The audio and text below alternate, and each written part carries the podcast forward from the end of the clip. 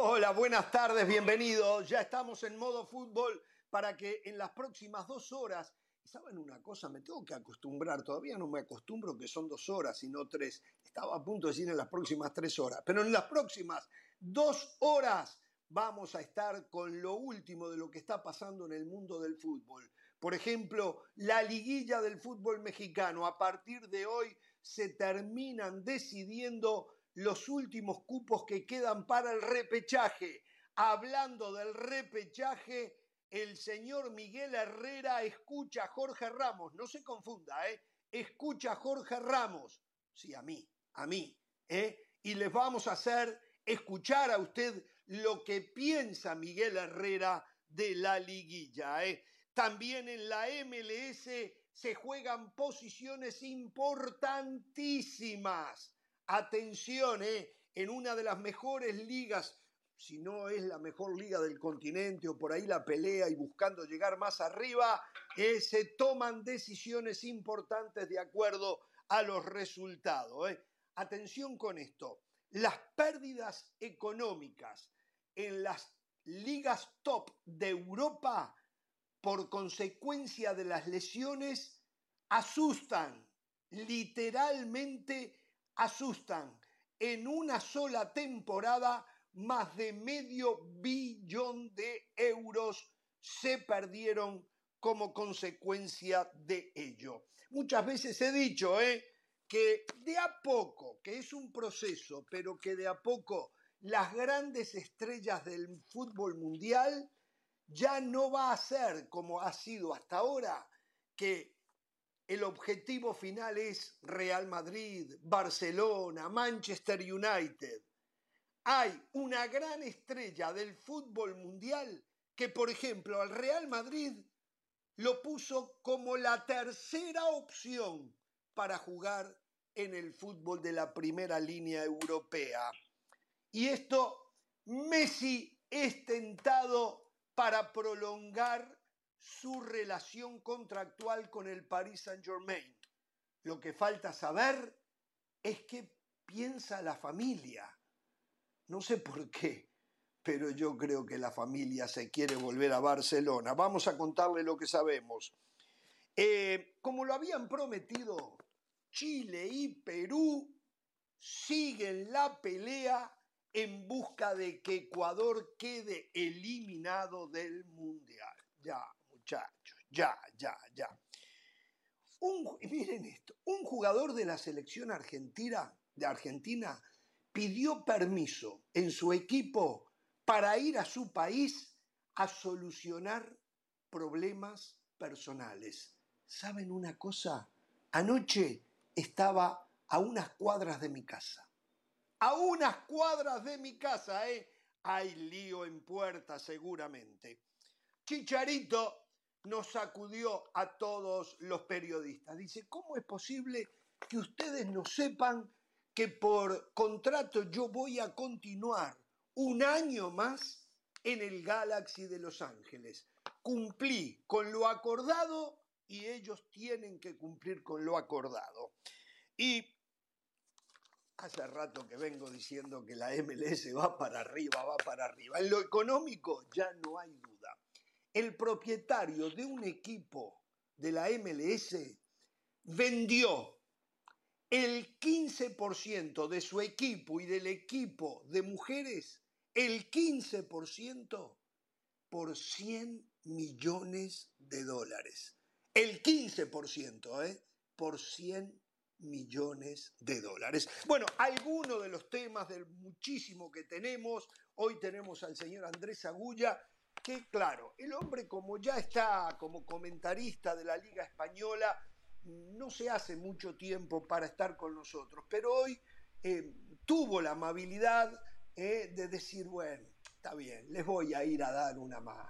Me necesitan, necesitan de mi presencia. Y bueno, lo tenemos Andrés Agulla, ya lo saludo. ¿Cómo le va Andrés? Bien, ¿qué tal Jorge? ¿Cómo le va? Yo, no creo que me necesiten. Yo estuve, me llegaron los informes de los ratings de esta semana y este programa a mí no me necesita para nada. Es más, a mí no me, dieron una versión completa. A mí me dijeron que este programa no me, necesita, que los ratings van. A mí me dijeron que los ratings van, van excelentes, van muy bien. O sea, es al revés. Yo vengo a subirme de este tren que va para adelante. digo, si este tren es el de los ratings, eh, a mí la versión que me habían dado era distinta. No que por hacer partidos de la liga me sacaban de Jorge Ramos de su banda. Me dijeron, eh, hay alguien que se enojó por algún comentario, por algún debate, por alguna discusión. Y es como, esto es como los árbitros, cuando los clubes se quejan de que el árbitro les pitó ah, mal, los, ponen en el freezer. Los mandan al freezer. Dos semanitas en el eh, freezer, ah, dos, semanitas sin dirigir. Entonces, a mí me dijeron que hay, algún miembro de la banda juro, se quejó. Le juro que yo no fui, ¿eh? Se lo juro. Se lo juro. Yo, así. Yo no tengo ese poder. De honor, yo no fui. la palabra de honor de todos los miembros. Pero alguien se quejó. Entonces, como árbitro que pita penal equivocado. En el freezer, dos semanas esperando. Y, ahora tratando de, ver si remo el bote naranja, a ver si me subo de, bote paso a este tren que va arrollando con los ratings. Entonces tengo que ver si logro dar el salto. De bote a tren no es tan fácil. Usted tiene hoy algo importante, ¿no? Que tiene que ver con FIFA. La FIFA tiene un banco. Y, ah. te va a gustar la noticia. Mirá lo que te voy a decir. La FIFA ahora, además de ser el ente que rige el fútbol internacional, es dueña de un banco. Pero la noticia te va a gustar, te lo voy a contar más adelante porque cuando, cuando la gente dice la FIFA tiene un banco, claro, toda la plata que quieren, el comentario generalizado va a ser ese. Pero cuando te cuente cómo lo han hecho, para qué lo han hecho y por qué se viene una gran pelea, te va a gustar lo que te voy a contar. Y me imagino que Barcelona y Real Madrid eran por los préstamos allí ahora, ¿no? Porque ya no tienen bancos alrededor del mundo donde pedir plata. Así que de repente van al, banco de la FIFA, me imagino yo, no sé. Bueno, yo quiero la tarjeta de crédito de la FIFA. Yo quiero la tarjeta de crédito de la FIFA, ¿se imagina? Me acumulo puntos y voy al mundial. Eh, sí, pero ¿sabe qué? Si un día cae el FBI, hasta el banco cierran, ¿eh? Hasta el banco ah, cierran, ¿eh? Y la, la plata que no, yo les, yo les debo a ellos, yo les debo a ellos, yo, plata y unos guardo. ¿Cómo le va del Valle? A mí me va muy bien, un fuerte abrazo para todos. Eh, Andrés, esto que usted comenta suele pasar, suele pasar. Aquí hay compañeros que prometen o, José, ¿fuiste vos? un juego, un juego brusco. No, no. Hay ¿Fuiste compañeros vos? la verdad. yo, creo en tu palabra. ¿Fuiste vos? Proponen un juego brusco y cuando uno lo raspa, lloran. Segundo, Andrés, esos ratings que usted mencionaba a lo largo de la semana, solo para darle un poquito de contexto, Andrés. El miércoles no estuvo Jorge Ramos. Ayer no estuvieron ni Hernán Pereira ni Carolina de las Alas. El único común denominador, José del Valle. Por cierto, estoy muy contento porque regresa el fútbol de verdad. Fútbol por los puntos. Basta de amistosos, basura. Quiero ver al Real Madrid y si, lo, y si me lo comenta Andrés Agulla, mucho mejor. Partido bisagra contra los Osasuna. No está Modric, no está Lucas Vázquez, pero regresa Benzema, regresa el fútbol, el Barcelona y su hospital. Lo que decía Jorge, se define la fiesta grande del fútbol mexicano. Uf, fantástico viernes que tenemos, ¿eh? Barcelona visita Mallorca, Real Madrid recibe a los Asuna, partidazos. ¿Quién le interesa ver a Argentina, Uruguay, a Brasil, Alemania? No, no, no, no. A mí. a ver. A mí. Eh, eh, eh, a mí también. A, mí, también. A pero, mí. pero bueno, pero bueno. Bueno, señores, a ver. arranca hoy. Salúdeme, salúdeme, salúdeme, salúdeme formalmente. Como habló tanto, ya me olvidé que no. A ver, señora. bueno, rapidito, hola, dale, A ver, le voy a hacer una pregunta abiertamente. La he visto últimamente viajar mucho a la costa oeste. ¿Está pensando un cambio drástico en su vida? ¿Está pensando en meter un golpe de timón? ¿Y por qué no, tan no, seguido? ¿No? No, no, no, no, para nada. Para nada. Decisiones de la empresa que además yo he disfrutado mucho, Jorge. Qué linda es California que eh, tuve la oportunidad de hacer el paseo por el Pacífico, un paseo, la verdad, espectacular. Aprovechamos. ¿Manejó desde Los Ángeles a San Francisco? Bueno, yo no, Patti Valdés, nuestra productora, que bueno, no importa. Un volante. Es un volante. Usted vio lo que es eso, ¿no? Esto de verdad para la gente que no lo ha hecho, y si lo hicieron en un convertible, mucho mejor todavía. no era, no era un convertible, pero era una camioneta que tenía para abrir todo el techo, así que prácticamente Ah, convertible. bueno, Pero no, una bien, preciosura, de verdad. Yo- Eh, el- yo tengo otra mar, pregunta para Carolina. El Yo- yo tengo- Pacífico- el Pacífico tengo otra por pregunta para Carolina. Montaña por derecha, hasta cebras vimos, imagínese usted. Sí, ¿Fui- ¿Fuiste sí, vos, Carolina? ¿Fuiste vos? ¿Cómo La- que si la yo fui? La que me mandó al freezer por dos semanas. ¿Fuiste vos? Porque Jorge ya me aseguró que no fue. Ah, José me No. dijo que no fue. Yo vengo preguntando Yo- de, yo de te dije que a- yo no tengo ese frente, poder. Uno por uno. Yo ¿Fuiste te dije vos? que yo no tengo ese poder, yo no Bien. tengo ese Ya poder. está. Me, me quedan Hernán y Dionisio. Me quedan Hernán Oh. y Dionisio. No hay más. Nada más y nada menos. No puedo nada más y nada menos. Eh, Bueno, duda. señores, hoy arranca, ¿eh? Ah. Puebla América, Juárez Mm. Pumas. América pelea por mantener la primera posición de su grupo. Juárez viene remando de atrás y quiere meterse en el repechaje. Pumas está fuera. Pregunto, Puebla, ¿cómo está la tabla de posiciones y qué es lo que pasa con Puebla si gana, empata o pierde? Puebla ya está clasificado a la, a la repesca. En este momento está en la séptima posición con 22 puntos. Ya no le alcanza para clasificarse de manera directa, pero una victoria le aseguraría jugar el repechaje en el Cuauhtémoc con su gente, lo cual sería una ligera ventaja para el equipo del Arcamón. Del América, lo que usted decía, el América controla su destino. Si gana, va a ser el líder de la competencia. Si pierde o empata, el liderato estará supeditado a lo que haga Rayados que mañana enfrenta a Pachuca. Perfecto, entonces. Bueno, eh, sí, Alguna ¿quieren cosita, decir algo en Jorge. Vuelve, vuelve Bruno Valdés. eh, Fuentes no estaría. eh, Nicolás Larcamón va a volver a contar con Anthony Silva. que Perdón, estuvo, terminemos con América. Terminemos con. América. Eh, Ujú. eh, Ochoa vuelve al arco, nos imaginamos, porque no tuvo que viajar Sí. mucho. Lo que Eh, decía, lo que decía César Caballero, eh, tiene razón Sí. claro, vuelve Bruno Valdés Sí. al equipo, pero decía César que no estaría en el 11 titular. El 11 Sí. sería con Ochoa en la portería, Layun y Reyes como laterales porque Fuentes no está, no está disponible. Lara sería la pareja de Araujo en la central, tomando en cuenta el desgaste que tuvo Cáceres con la selección nacional de Uruguay. En la mitad de la cancha mantiene a Sánchez y a Fidalgo, Cendejas y el Cabecita, como siempre por los costados. Y la gran novedad sería Roger Martínez de titular en lugar de Valdés y como centro delantero eh, Henry Martín, que ya dijeron sus compañeros que van a jugar para él. Los futbolistas del América quieren que Henry Martín sea el goleador del torneo. Nico Ibáñez tiene un gol más que el delantero mexicano. Ahí, así está la tabla de goleo. Sí, Caro, lo- eh, Sí. no sé, quería Y, meterse en y otra cosa, otra cosa, Sí. a América le basta replicar el resultado de Monterrey. Lo que pasa es que Monterrey juega mañana a las 6 y 5 del Este, 3 y Qué 5 del. Pacífico. Qué Ya, ya tengo que hablar del Pacífico eh, también, por si acaso. Sí. Vio, vio.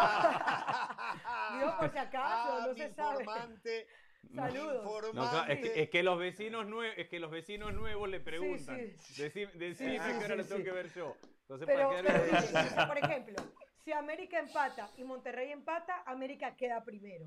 Si América gana y, y Monterrey gana, América queda primero. Ahora, si ¿Cuál es la diferencia en puntos ahora entre América y Monterrey? América Uno. tiene Punto. 35 y Ah, Monterrey tiene 34, correcto.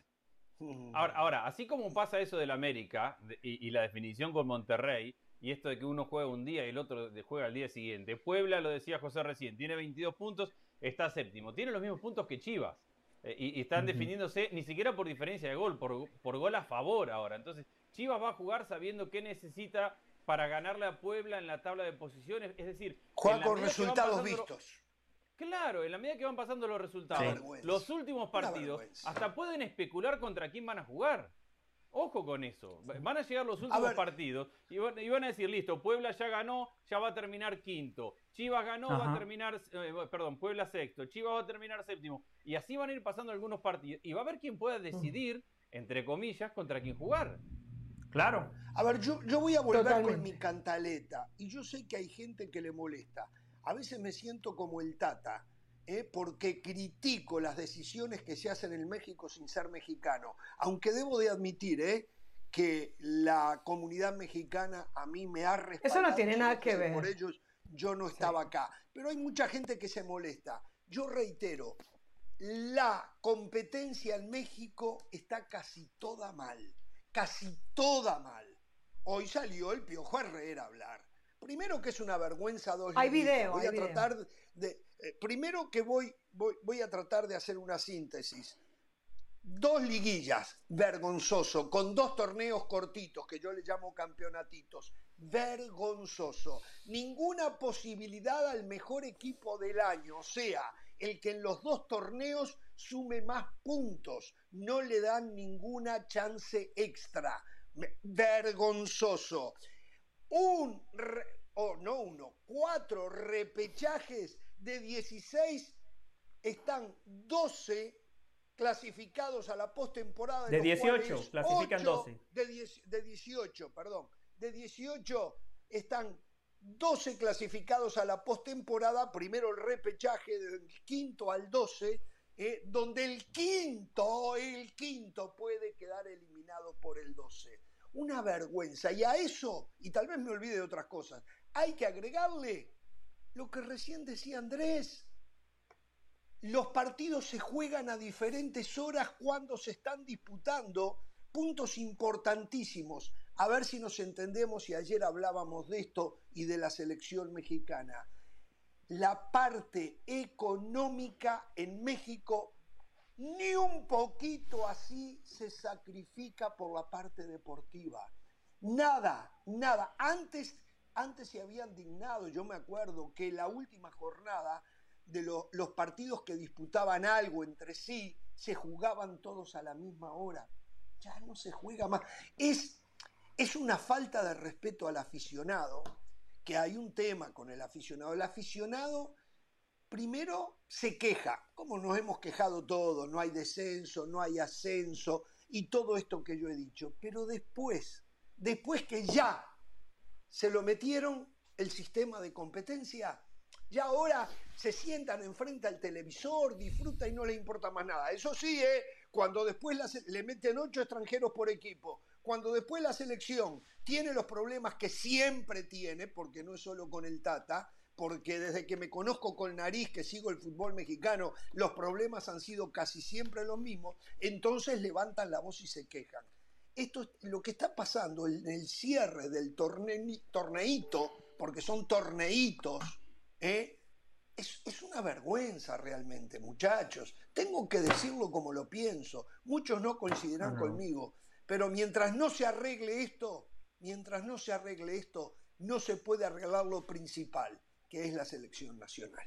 Un, un par de cosas a propósito de eso, perdón. Los últimos dos partidos de la fecha son Santos Mazatlán y León contra Tijuana. En ese orden, Santos Mazatlán se juega antes Sí. y León Tijuana es el último partido de la fecha. Santos, por ejemplo, que está cuarto. Santos que no Querétaro, ¿no? el- Santos Querétaro. No, no, no, no, no. Santos, no. Santos, Santos Mazatlán, Mazatlán. León, Ah, Tijuana. Mazatlán, aquí tengo- sí. sí, Claro. Tiene razón. Santos Mazatlán. San-. Santos que está cuarto, por Siete y ejemplo, y que no va a perder ese cuarto lugar porque tiene una diferencia de siete goles con, con Tigres Con y de Tigres. tres Con Tigres. puntos, que es el quinto. O sea, no va a perder ese lugar. Santos va a saber el domingo a la noche si Pachuca le ganó a Monterrey y si le sirve ganar su partido o no.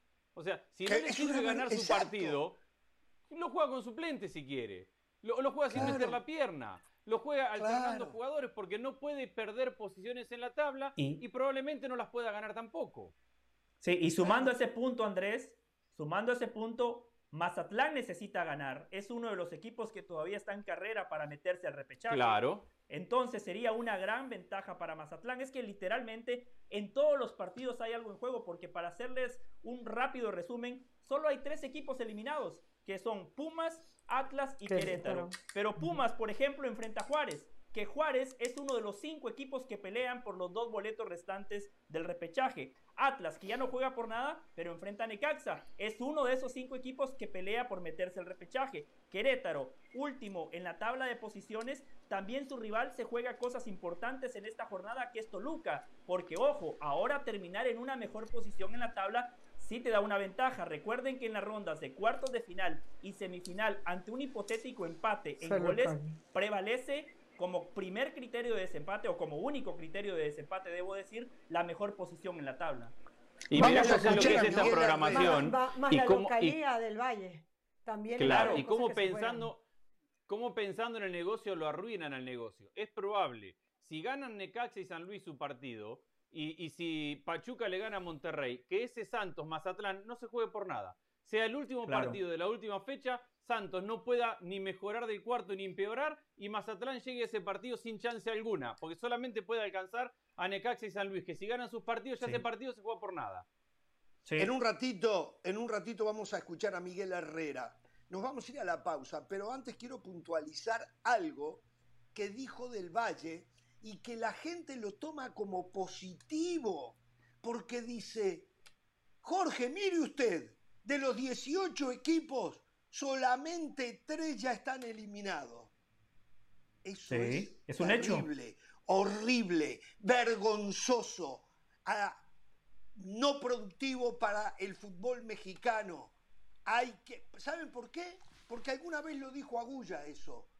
El futbolista mexicano no se acostumbra porque es tan fácil llegar al final siempre con posibilidades que no tienen, y yo no digo que no lo hagan, ¿eh? pero algunos no tienen que hacer el esfuerzo a fondo. Porque Se hay lo tanta dijo Dani facilidad. Alves. Se y lo dijo Dani, Alves también, exacto. Hay tanta facilidad. Señores, de nuevo, hoy le toca al Tata que le peguen. Después, antes le había tocado a otros. Osorio, el Piojo Herrera, el Chepo de la Torre, Ojitos Mesa, La Volpe, el Vasco Aguirre, eh, La Puente. Buse. Me gustaría refutar algunos puntos, ¿no? Al volver de la pausa. Bueno, si quiere, si quiere. si no queda como que. Me refuta con F. Jorge Ramos y la verdad del fútbol. La verdad Me refuta con. Es que no, no, a ver, usted no me puede decir que no es una verdad lo que le estoy diciendo, porque lo que ocurre en México... Sí, pero hay matices. Only in Mexico, decía. Yo te lo resumo. San Luis ganó cuatro partidos de 16 y puede ser campeón. No se puede creer. La pausa, volvemos.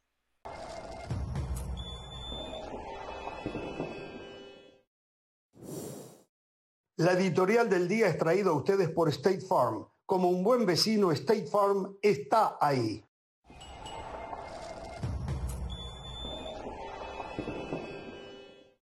Queremos agradecer a todos los que eligen escucharnos en el podcast. Gracias a ustedes somos el podcast número uno en castellano. El podcast está disponible en todas sus plataformas favoritas. Con ustedes todo. Sin ustedes nada. Muchas gracias.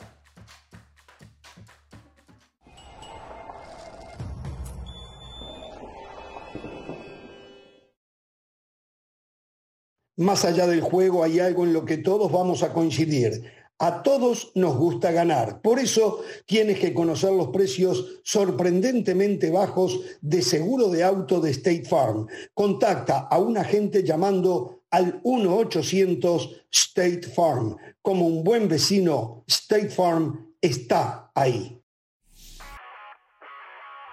Saludos, mi nombre es Sebastián Martínez Christensen y esto es Sport Center ahora. Hoy empezamos hablando de la selección mexicana de fútbol femenina porque llegó nomás la primera convocatoria del director técnico español Pedro López y la novedad es que la delantera de Pachuca, Charlín Corral, está de regreso después de dos años de ausencia. Su última participación en la selección había sido en los Juegos Panamericanos del año 2019 y después de quejarse en los últimos dos años de que no estaba siendo tenida en cuenta la delantera de las Tuzas recibe una nueva oportunidad y tendrá la oportunidad de representar al seleccionado mexicano. Hablamos del básquetbol de la NBA porque el entrenador de los Golden State Warriors, Steve Kerr, está optando por la cautela. Ha confirmado que Clay Thompson no jugará en ninguno de los partidos de pretemporada que se van a disputar en Japón. Apenas tuvieron tres días de práctica en San Francisco antes de emprender el viaje de más de 11 horas y está optando por la cautela. Un Clay Thompson que recordemos el año pasado recién comenzó a jugar a mitad de temporada. Pretenden tenerlo sin restricciones en esta campaña y para eso no quieren arriesgar lo demás a lo largo de la pretemporada. Nos quedamos con el baloncesto de la NBA, pero pasamos a los Brooklyn Nets porque Kyrie Irving cree que todo es posible, en sus palabras, con un motivado Ben Simmons. Y tengo que estar de acuerdo, talento no le falta, pero tiene que recuperar la confianza de sus compañeros. Sería una pieza complementaria ideal para el equipo de Brooklyn, teniendo en cuenta que lo que más necesitan es defensa. Y Ben Simmons es un defensor excelso. Lo que no tiene es tiro y eso probablemente no va a cambiar. Sin embargo, ofensiva no necesitan el equipo de los Nets. Será un experimento interesante ver cómo reacciona Ben Simmons después de prácticamente dos años de ausencia. Todos los días, Sport Center, una de la mañana, horario del este, 10 de la noche, horario del Pacífico. Esto ha sido Sport Center.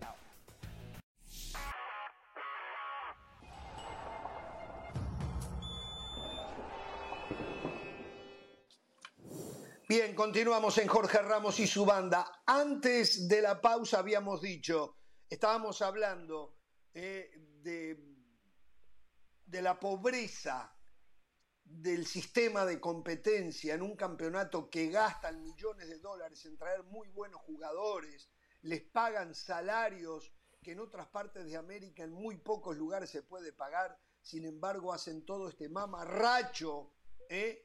para meter circo. Y lo más grave es que a la gente le entra el circo y, no se detienen a pensar, reitero. Acá habló Miguel Herrera ¿eh? en una parte. Yo voy más lejos que Miguel Herrera, pero acá está Miguel Herrera hablando del repechaje. Sobre el tema de, del repechaje, ¿crees tú que, que, lo que ayudaría a crecer un poco el nivel de competencia dentro del fútbol mexicano es quitando esta, esta fase que también puede hacer daño a algunos equipos, ¿no? Lo acabo de decir, me parece que estamos volviendo mediocre eh, nuestro fútbol porque reitero, un equipo que tiene 13, 14, 15 puntos o 20 puntos, pues aspira a decir, bueno, pues me meto a pelear ahí. Por ahí un día salgo bien y el que quedó en quinto, en sexto, en séptimo, en octavo, no tienen una buena tarde, pues fuera. Y entonces el doceavo se, mete a la liguilla, ¿no? Con 14, 15 puntos, con 18 puntos. Entonces, y hablamos que el doceavo puede tener 18 17 puntos y el primer lugar 38, 39. O sea, hay 20 puntos de diferencia, entonces hay una abismal. Pero en un partido eso se borra. Entonces, bueno, es lo mismo. Hacemos un poco mediocre nuestro juego. A nosotros nos gusta nuestro sistema de juego. La liguilla es muy atractiva, es muy bonita. Quitarla también no me gustaría porque es, le da mucho sabor a nuestro fútbol. Y, y es padre, pero que vayan los que se merecen estar ahí, los ocho, como siempre fue, los ocho. Reitero, esto del repechaje fue inventado un poquito para ayudar a los grandes patrocinadores de los clubes, que son las televisoras, las mismas marcas, para poder tener un ingreso más, porque no había fútbol, no había gente, no había los esquilmos, muchas cosas. Entonces, pues un partido más extra, pues, la entrada de la televisora, de los patrocinios que se veían en, en televisión, pues ayudaba pero volvemos al mismo, hace un año se terminó esto, ¿no? Y, reitero, no va a acabar ahorita, porque todavía nos quedan seis meses más, pero yo creo que ya deberían de pensar que en junio deberían de erradicar esta, mi manera de pensar, reitero, eso en la parte deportiva y en la parte del negocio ya otras gentes lo manejan. A ver, no me meto, le faltó decir al Piojo que no se pueden jugar dos campeonatitos, que está bien que tengan una liguilla, de los ocho primeros, pero una liguilla, un torneo todos contra todo a visita recíproca. Y si dejan dos torneos, lo mínimo, lo mínimo que deben de hacer es que a los equipos o al equipo que haga mayor puntaje durante el torneo regular, la suma de la apertura y el clausura, le deben dar la oportunidad de jugar por el campeonato mexicano, porque aquí hay otra mentira que la gente ya la asimiló, la aceptó y dicen que es así. ¿Y cómo se le cambia la mente a la gente? Solo en México hay dos campeones mexicanos en un año futbolístico. Eso no existe. Tiene que haber un campeón por año. Los otros son campeonatitos. Entonces, aquel que hace más puntos a lo largo de las dos, de las dos campañas, los dos torneos, debe de jugar una gran final con el que gane del campeón de la apertura y el campeón del clausura. Y ya si pasa que es el mismo, bueno, ahí hay que ajustar. Solari te daría un gran abrazo. Te daría, te daría un ¿Eh? gran abrazo, Santi uh. Solari. En este momento te vendría y te daría un abrazo. Pero, pero es que esto, esto, esto, yo sé que todos entran sabiendo cómo es el sistema, pero no hace justicia con lo deportivo no lo hace y todo está inventado no para favorecer al fútbol mexicano, porque esto en nada favorece, empezando por la cantidad de extranjeros y después porque el futbolista mexicano no se acostumbra a competir de verdad por los pocos premios que hay a lo largo de un año futbolístico. Con poquito esfuerzo se meten en la pelea y después, como dice el piojo, un buen partido, hasta los puede meter en una final y no sé si no ganarlo. Una vergüenza, una vergüenza. Pero mm. yo sé que hay aristas positivas, alguna en menor, y Del Valle quiere puntualizarlo. ¿eh? Entonces, sí, a ver, del Valle arranco por lo último. Arranco por lo último, lo de los extranjeros, eso es relativo. El Madrid es lo que es por sus extranjeros, no por los españoles. ¿Y qué aporta el la Madrid Liga de a la selección española? ¿Qué aporta el Madrid a la selección española? Dígame, es más, la ese pelea es otro debate. ahora. ¡Ah! Ese es otro debate. Estamos hablando de la liga. ahora usted lo quiere llevar a la selección. Déjeme, déjeme pero terminar. Claro, déjeme terminar. o sea, usted se mandó ya dos monólogos. En 40 minutos ya se mandó dos monólogos, ¿eh? Y viene el tercero, ¿eh? y viene el tercero. Yo voy a tener no es una amenaza, de ¿eh? síntesis para dejar a Carolina Hago y Andrés, pausa para tomarme un mate. Con mis compañeros. Hago pausa yo también quiero escuchar a mis compañeros. La Premier, la Liga, las grandes ligas de Europa son lo que son por sus extranjeros. El futbolista mexicano se tiene que acostumbrar a competir con los mejores. Lo que tiene que hacer la Liga MX es poner candados llevar extranjeros que realmente te den un salto de calidad y no a cualquier extranjero solo porque es un buen negocio para los agentes y para los directivos.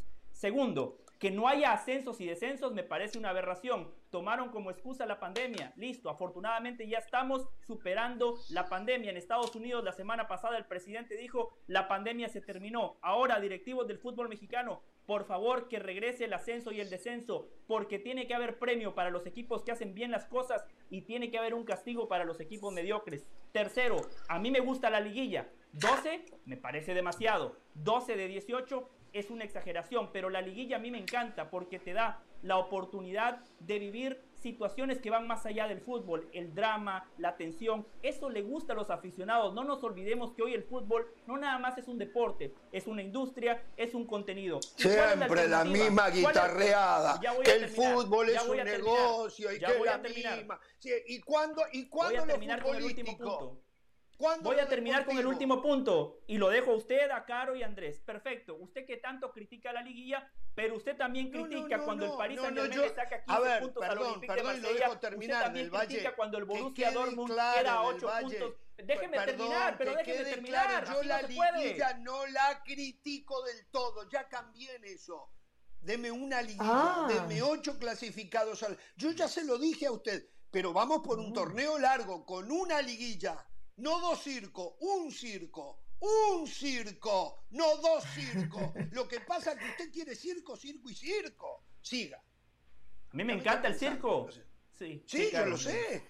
a ver, yo creo que termine, termine, va a decir yo creo, lo que yo creo, siempre. Yo creo, no creo que terminó ya José. Jorge, eh, eh, José y, Cortan el juego, caro. Yo lo que, a usted no le interrumpen. Yo, siento, yo lo que siento es que el directivo mexicano se ha vuelto flojo para pensar cuando se trata de lo futbolístico. Porque, a ver, fútbol y. No les importa. fútbol, fútbol y negocio pueden convivir. En la Premier League se gana mucho dinero y al mismo tiempo se mantiene a la gente entretenida.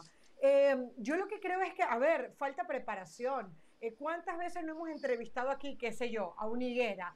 Y nos dice cosas que futbolísticamente no tienen ningún sentido, pero para ellos como empresarios sí lo es. La respuesta se las dio el Piojo, le dijo, vamos a quedarnos con la liguilla, pero sin repechaje. En lo de los ascensos y los descensos tiene que seguir volviendo. ¿Qué sentido puede tener que se juegue en diferentes horarios en la, en la última fecha de la liga? La MLS, la última fecha, la va a vivir todas a la misma hora. Decía el otro día eh, el presidente de la liga, decía, ah, tenemos que copiar de la MLS porque nos van a sobrepasar. No está tan difícil, es decir, hay que pensar un poquito, probablemente los números económicamente no den de buenas a primeras, pero te inventas un super show en donde haces un carrusel, en donde, hay un montón de opciones, pero ¿qué es lo más fácil? Ponemos horas diferentes y el fútbol que se lo come un tigre. Y otra cosa, Jorge, usted a veces le echa la culpa a la gente, que la gente va como borregos. Nosotros este es porque es nuestro trabajo, pero la gente no puede estar sacando cuentas. Pero eso estamos diciendo. es verdad lo que usted dice, pero tenemos la obligación de hacerles ver. Para lo que ellos no tengan tiempo, nosotros tenemos la obligación de hacerlo ver. De decírselo, de no, de no ser partícipe de un circo. Nosotros cubrimos el fútbol mexicano. El señor del Valle hace un ratito dijo que el tema de la selección es otro tema. Una vergüenza. Sí, es otro tema. Porque si quiere abordarlo, lo podemos abordar sin ningún problema. El pone de ejemplo el Real Madrid. el Real Madrid no le da nada a la selección española. Sí, la marca más española que hay en el mundo. El Real Madrid hace rato le ha dado la espalda a la selección española. La representación de un país futbolístico pasa por la selección, no por un equipo repleto de extranjeros. Claro, Del Valle no lo siente porque él no es español y su equipo es de territorio español, aunque cada vez es menos español el equipo. Ahora, Jorge, con, un agravante. Con un agravante, porque en España pues en España, el Real Madrid te podrá decir, yo participo de la liga, a mí la selección no me importa, y las selecciones de la liga son independientes, cada uno va por su lado, uno puede estar de acuerdo o no. En México se da una situación que no existe en otro país, y es que la selección tiene dueño, y los dueños de la selección son los dueños de los clubes. O sea, ¿qué mejor negocio para el dueño de un club, que es el dueño de la selección, que hacer que su club transforme a la selección en un mejor equipo? Si al final de cuentas es el negocio de ellos, eso no pasa en otro país. No hay otro país donde la influencia de los clubes en la selección le importe a aquellos que son propietarios de los clubes, salvo en México, que son dueños de los clubes y de la selección. Y otra cosa son los mismos dueños. Son los mismos y me dicen que no, que no importa la selección. Es increíble. son los mismos dueños. Y, otra cosa. Son los mismos dueños. Dani Alves y dice, este sistema de campeonato hace que el futbolista mexicano que tenga, que tiene mucha capacidad técnica, no tenga ambición, se conforme y se quede cómodo. Y si viene el Tata Martino y les enumera un montón de problemas que tiene que ver con la, con la generación de competencia, el desarrollo de jugadores, el sistema que hace que el técnico pueda elegir, la realidad es que la respuesta es, Dani Alves dice eso porque fracasó, Martino lo tendría que haber dicho antes y no ahora que su equipo juega horrible a dos meses del Mundial. Y son dos verdades que pueden convivir si quieren. Puede que Dani Alves lo haya dicho porque no le fue bien, puede que Martino lo diga, pero no dejan de ser verdades. No deja de ser real. Gente que, vienen de otras experiencias futbolísticas. Eh, Dani Alves viene de Brasil, donde la selección, donde la selección es importantísima en Brasil. El Tata Martino viene, se crió en Argentina, donde la selección es importantísima. Yo hablo como hablo porque la selección es la que a mí me representa. A mí no me representa como uruguayo Danubio a mí me representa la selección uruguaya. Por lo tanto, pido y exijo que todo lo que se haga en el fútbol uruguayo tenga como el mayor objetivo el beneficio de la selección. Entonces, si eso ocurre, si eso ocurre después yo tengo que callarme la boca. Pero acá están matando al técnico de turno y no lo digo ahora por el Tata, lo digo porque ha sido constante y no le reclaman a los directivos que diseñan dos campeonatos, dos liguillas, dos repechajes, no descenso, no ascenso, ocho extranjeros, no hay fuerzas básicas en muchos de los equipos de la primera división. Y encuentro periodistas que todavía defienden eso. ¿Será porque no lo sienten? No, porque yo veo a los colegas desde México que también defienden el circo y gente que ha jugado y que te dicen, no, pero la liguilla es apasionante y, dos liguillas súper... ¿Y? ¿Y? Y todavía no se puede jugar el quinto partido. Si sigues haciendo lo mismo, no esperes resultados diferentes. La pausa. Volvemos. Uf, qué buena frase, se la acaba de inventar. no sabotes del Valle.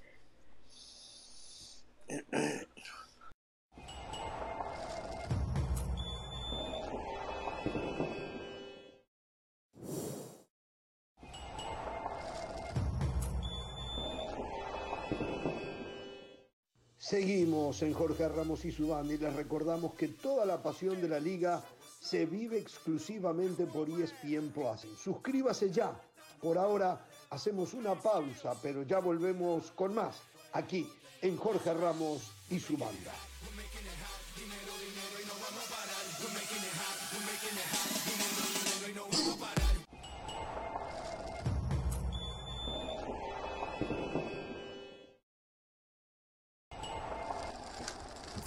Vamos a hacerlo. Es presentado por The Home Depot. Haces más, logras más.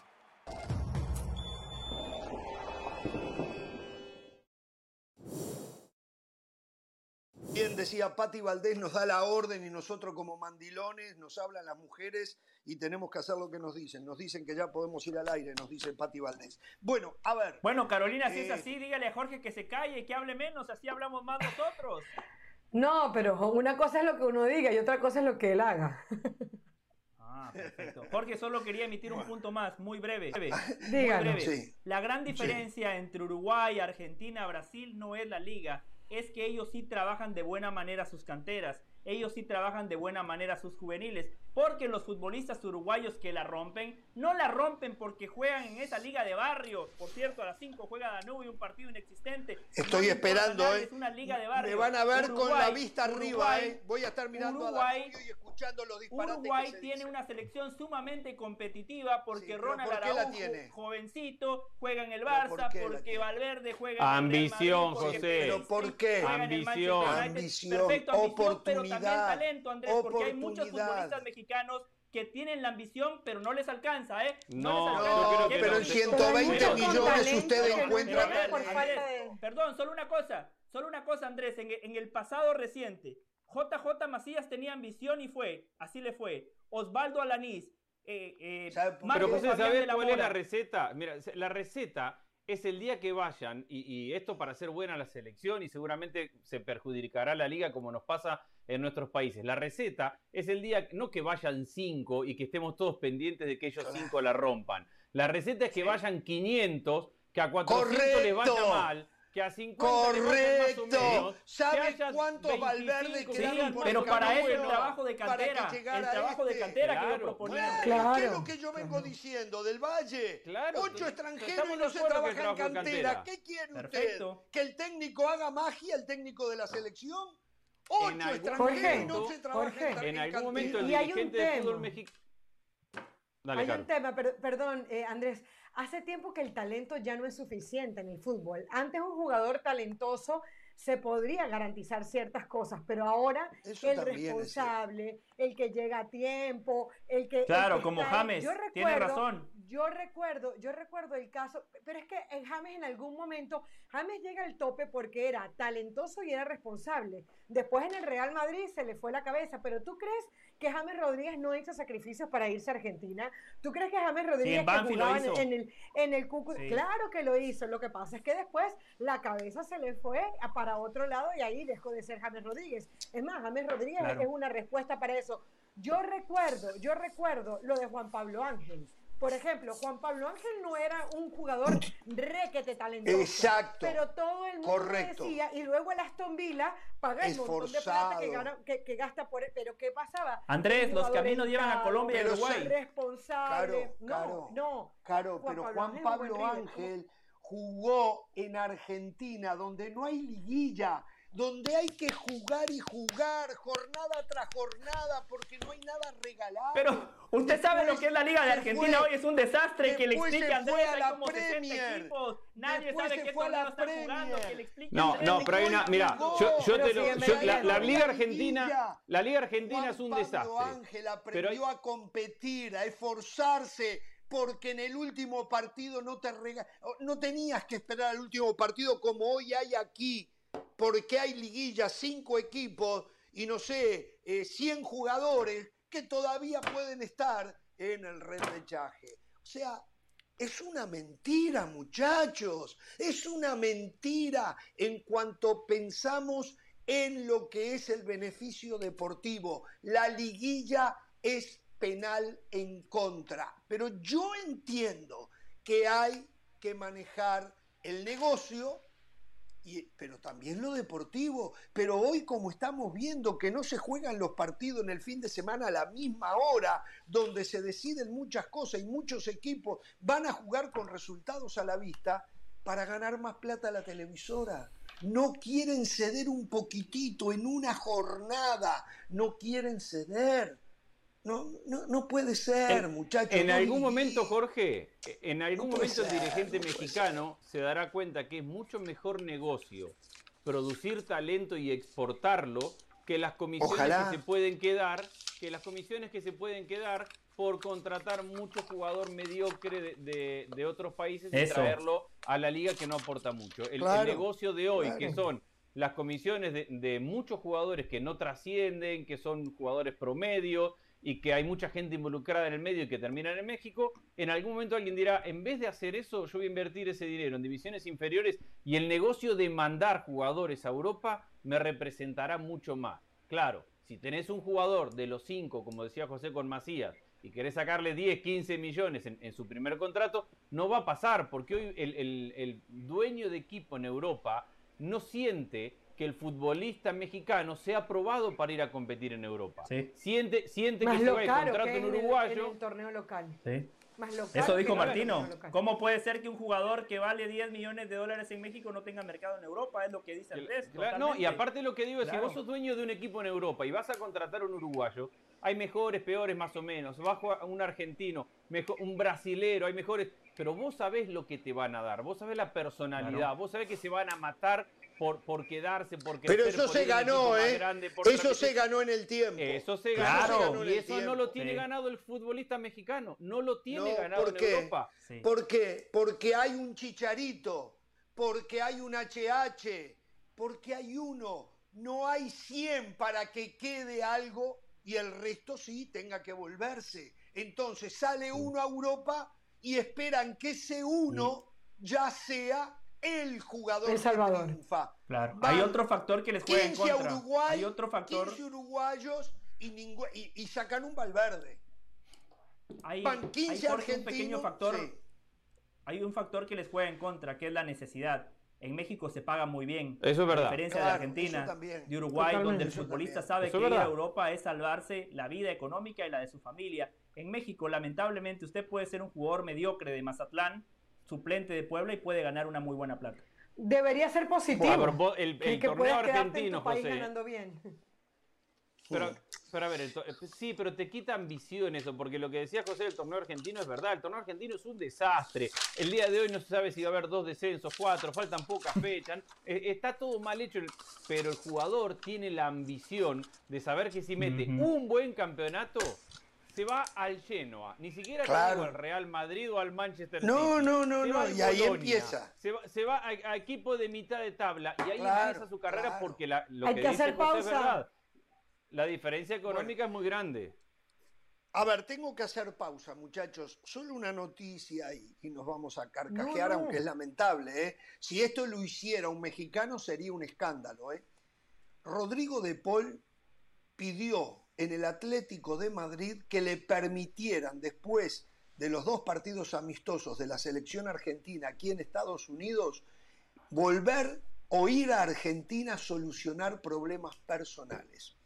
Rodrigo de Paul fue visto anoche aquí en la ciudad donde yo vivo, en la ciudad de Coral Gables, en un teatro con su novia que se llama, yo no sabía, Tini Stuesser.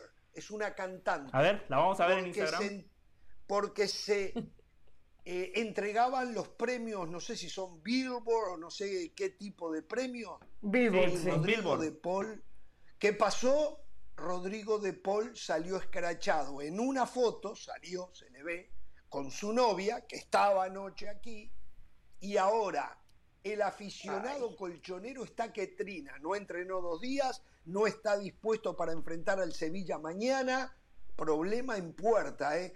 Y si tuvo, a ver, la complicidad de alguien en el Atlético de Madrid para que lo hiciera, ahora el problema no solo es de De Paul. Vamos a ir a la pausa, volvemos en Jorge Ramos y su banda. Hace. Vamos a hacerlo. Es presentado por The Home Depot. Haces más, logras más.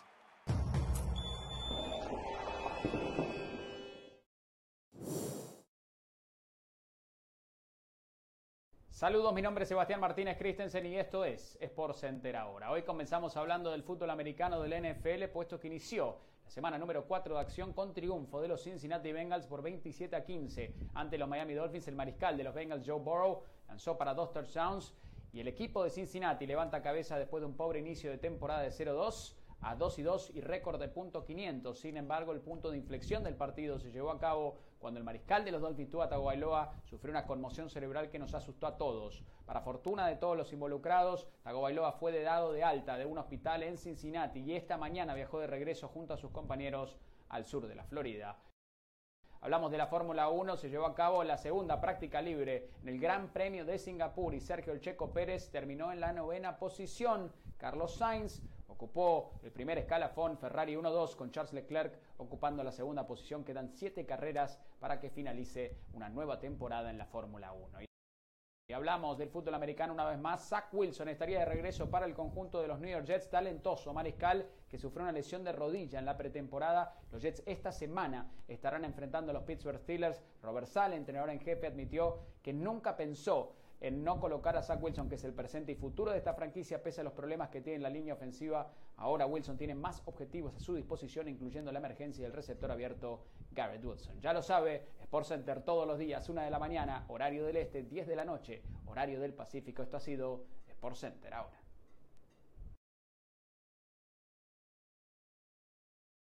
Pasión, determinación y constancia es lo que te hace campeón y mantiene tu actitud de ride or die baby.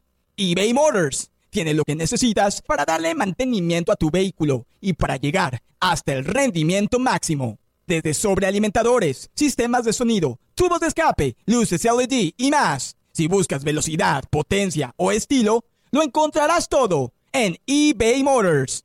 Con más de 122 millones de piezas, siempre encontrarás justo lo que buscas. Y con Guaranteed Fit de eBay, tienes la garantía de que tu pieza quede perfectamente a la primera o se te devuelve tu dinero. Porque con eBay Motors, quemas llantas y no tu dinero. Con las piezas que buscas, a los precios que quieres, tu auto se convertirá en el MVP que te dará el triunfo. eBay Motors. ebaymotors.com Solo para artículos elegibles se aplican restricciones. Bien, volvemos. A ver, eh, las federaciones de Perú y de Chile, como habían dicho, han ido a pedirle al TAS, tras haber perdido en las dos instancias con la FIFA, van al TAS a pedir, ya fueron, el TAS hizo un comunicado eh, eh, de que, otra vez, de que Ecuador sea eliminado del Mundial. Muchachos, no pasen más vergüenza ya. No pasen más vergüenza. No fueron capaces de ganarlo en la cancha. Es más, yo les voy a decir a los dirigentes de Perú y de Chile, a esta altura, aunque no tengo pruebas, yo estoy convencido que Byron Castillo nació en Colombia. Pero acá hay algo que es fundamental y radical.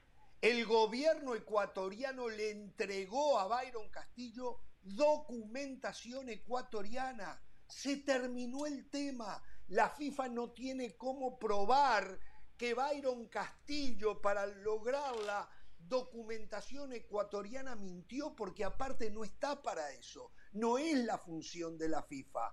Termine Perú, termine qué Chile decepcionante. Qué, qué, qué decepcionante escuchar eso de Jorge Ramos el, el, no, no, el no, no, pero del que, fútbol, el que no, siempre promueve por un fútbol A ver, limpio. me permite, sí, porque Perú bueno y Chile que usted pueden probar eso. que Byron Castillo falsificó documentos y que encima la Federación Ecuatoriana fue cómplice, los tienen que castigar. Perdón, perdón. Y usted me dice que entonces Chile, eh, que la, el TAS esté por encima del gobierno ecuatoriano, porque desde, desde lo legal no puede, del Valle desde lo legal ni la FIFA Pero ni déjeme el hacer una pregunta. pueden otorgarle Déjeme la hacer una razón pregunta. a Chile y A a, ver, Perú. de- Usted sabe, usted sabe que lamentablemente en Latinoamérica es muy fácil corromper a nuestros gobernantes, es muy fácil No, es- hacer chamullos es y cierto, Claro. falsificaciones. es cierto. Si usted lo puede probar, ¿no debería la FIFA o el TAS en este caso, dentro de lo que a ellos eh, les compete, que es el fútbol, sancionar de acuerdo a los reglamentos ¿Sabe del fútbol? cuál- sí. Voy, voy a ¿Cuánta decir algo, voy a, voy a decir algo. necesitaría para llegar a ese punto? No, Sí, y aparte claro. una cosa, Jorge, yo encuentro un sinsentido cuando hoy los jugadores nacionalizados son partes de las selecciones sin ningún problema. Cuando Eh, Rogelio Mori o sea- juega en la selección mexicana, cuando, a ver, al final, al final y al cabo, ¿qué se necesita? Está bien, para que pero un por derecha, ¿no? Juegue Por en tu país, derecha. juegue en tu país, que, que, que, que quiera jugar y que, y que el país lo respalde. Entonces, si Ecuador respalda al jugador y lo reconoce como ecuatoriano, ¿por qué la FIFA no iba a hacerlo? O sea, Bueno, porque para- y, y pero- lo pero otro, ver, pero- y lo otro, queda muy mal por parte de Perú y Chile seguir peleando algo cuando el, Ya el problema de raíz es otro, cuando Perú tiene que hacer una transformación. ¿Saben lo que Chile pasa? que Y voy a agregar algo. Y voy a agregar algo, Andrés. Esto de Byron Castillo se supo, creo que fue en el año 17, cuando se denunció. Voy a decir, Uruguay fue el primero que lo denunció, en una sub-17. Y sin embargo, todo el mundo tiró la basura debajo de la alfombra. Y no fueron a fondo donde había más tiempo. Y no se hizo nada. Entonces ahora pretenden que faltando tres días para el Mundial, esto cambie, esto no va a cambiar porque el muchacho tiene documentación que lo y no es apócrifa, es verdadera, documentación ecuatoriana Ahora, que lo Jorge, acredita como ecuatoriano y pero- nunca antes jugó por la selección Colombia. Sí, Andrés. Un, un par de cosas. Esa documentación ecuatoriana tiene una fecha de nacimiento que no se, que no se condice Yo con su fecha de nacimiento. Pero es un problema del O sea, gobierno ecuatoriano. ah, bueno, bien, es un problema, pero- no es un problema de la hay FIFA. detallitos también. Claro. Yo no tengo, yo a esta altura estoy convencido de que él utilizó documentación falsificada. No tengo pruebas, pero estoy convencido. Pero ese ya es otro Ah. tema. La FIFA no A puede que hacer sea nada. un acto ahí. impune entonces. Perfecto. Muy A ver, bien, un par, Listo. un par de No, cosas. no, yo- ambas yo- federaciones Yo no tiro la basura pero- abajo. Sí. Yo ambas entiendo que la FIFA tiene las manos apelación ante el atadas. TAS. Eh, eh, ¿Cómo? por- ante el TAS. Ambas federaciones presentan la apelación ante el TAS. La Federación Peruana presenta una apelación en contra de la Federación Ecuatoriana de Fútbol y en contra de la FIFA. Mientras que la Federación Chilena presenta una apelación en contra de la Federación Ecuatoriana, de la FIFA y del propio jugador. Presenta Sí. una apelación en contra del jugador también. Y le piden al TAS, que ya está empezando ahora a instrumentar cómo lo va a hacer de forma rápida, porque tiene que hacer un proceso legal de llamar a, Claro. a tomar declaraciones, tiene que ir a hacer Sí. presentaciones. Eh, el pedido de ambas federaciones es que se resuelva para el 10 de noviembre. Obviamente, porque El la Copa del Mundo empieza ocho 20. días después. Bueno, el, el, que, el que gane esta apelación debuta el 20, porque, porque Ecuador No, juega el primer partido del Mundial. eso Eso no va a pasar. Pero, pero mire, Jorge, lo que dice Andrés, lo que dice Andrés es sumamente interesante porque los abogados son unos genios. Porque Perú Ah, dice, no, sí. Perú dice, se tiene que sancionar a Ecuador. Entonces, el siguiente en la tabla de clasificación Eso es. somos nosotros Sí. porque fuimos al repechaje. Chile dice no. Chile dice, en los ocho partidos donde Piden participó cosas Byron distintas. Castillo, Ecuador tiene que perder los puntos. Y si hacemos una clasificación quitando esos ocho partidos, Chile dice, nosotros somos el siguiente en la lista. hay una parte en la Y cual Colombia dice, es colombiano, conjunta. así que súmenos esos puntos a nosotros. No, hay una parte en la cual la presentación es conjunta y es que los dos lo hacen al mismo tiempo, pero es tal cual lo dice José. La Federación Peruana dice, hay que descalificar a la selección de Ecuador del proceso eliminatorio y automáticamente Perú queda adelante, mientras que la Federación Chilena dice hay que quitarle los puntos de los ocho partidos que jugó Byron Castillo. O sea, el TAS, más allá de lo que crea cada uno, el TAS tiene que definir si el jugador estuvo bien o mal incluido y cuál, en caso de ser mal incluido, cuál de las dos sanciones, si eliminar por completo Ecuador o eliminar solamente los partidos que jugó Byron Castillo. Yo creo que va a jugar Ecuador el Mundial, pero no pondría las manos Yo en también. el fuego conociendo todo esto, ¿eh? Yo lo que critico a Ecuador es qué necesidad. Qué- porque es un buen jugador Byron Castillo. Pero qué necesidad, con todas las dudas que había, de haberlo utilizado. Qué necesidad. Si hubiesen evitado todo este dolor de cabeza e igual estarían en el lugar que están. Eh, algo para resaltar. Si yo no estoy mal informado, la decisión del TAS es absoluta y no es apelable. inapelable. O sea, Correcto. es inapelable. Lo que el TAS decida es lo que es. No hay posibilidades de cambiarla. ¿eh? Así que bueno, este, señores, a ver, me habló usted de que la FIFA ahora, la FIFA va a ser bancaria, va a ser una empresa bancaria. La FIFA, el gobierno de Francia le aprobó a la FIFA el pedido de abrir un banco. No es para que Carolina tenga una tarjeta de crédito, ni para Ah. que José pida un préstamo para cambiar la casa y comprarse una más cerca de Disney. No es ese tipo de banco. Es, va a actuar como una entidad bancaria para recibir el 5% de todas y cada una de las transferencias de jugadores que se hagan en el mundo porque la FIFA se quiere asegurar que aquellos equipos formadores, algo que se ha hablado mucho en este programa, aquellos equipos formadores de jugadores reciban lo que le corresponde. Y hoy la FIFA Ah. estipula que de los 400 millones que deberían recibir los equipos formadores, hay 300 que no se reclaman simplemente porque los equipos formadores no saben ni cómo hacerlo, ni tienen estructura para hacerlo y muchas veces no saben que un jugador salido de su club entre los 12 a los 21 años pasó a lo mejor de un equipo de Turquía a un equipo de Islandia. Sí. No tienen idea, entonces no sabe que le corresponde un porcentaje. Lo que va a hacer la FIFA es automáticamente se haga una transferencia, ese 5% va a ese banco y la FIFA se asegura de distribuirlo a los equipos formadores. Cada jugador de fútbol va, a tener un Qué bien, pasaporte qué bien. con la FIFA, donde la FIFA va a saber en qué año estuvo en cada club y cómo distribuir ese dinero. Y la pelea más grande que se viene a continuación es la FIFA aspira a regular a los porcentajes que cobran de comisiones y que esos porcentajes todos pasen a través del banco de la FIFA para que sea todo el di- Ah. di- dinero legal, Ah. limpio, Sí. que no haya traspasos por abajo de, de la mesa y que no se compren y que no se cobren excesivas comisiones para llevar a un jugador a un equipo u otro de acuerdo a la conveniencia del representante. Y esto va a llevar a un caos porque los representantes más grandes ya se están uniendo para decir, a ver, ¿por qué un ente privado me está diciendo a mí cuánto tengo que cobrar por mis servicios y por mi negocio? Y eso se mete en una cuestión de libertad de negocios, de, de- Claro, de capacidad. claro. O sea, se viene una pelea entre los representantes y la FIFA porque la FIFA está tratando de regular cuánto cobran de comisiones, cómo y a partir de, de- y a quién se la cobran a las comisiones.